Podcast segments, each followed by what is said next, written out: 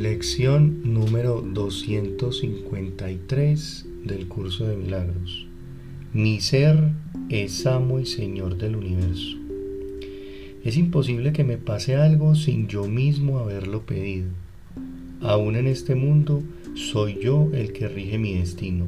Lo que sucede es lo que deseo. Lo que no ocurre es lo que no deseo que suceda. Tengo que aceptar esto pues de esta manera se me conduce más allá de este mundo a mis creaciones, las criaturas de mi voluntad, las cuales moran en el cielo junto con mi santo ser y con aquel que me creó. Tú eres el ser a quien tú creaste como el Hijo, el cual crea como tú y es uno contigo.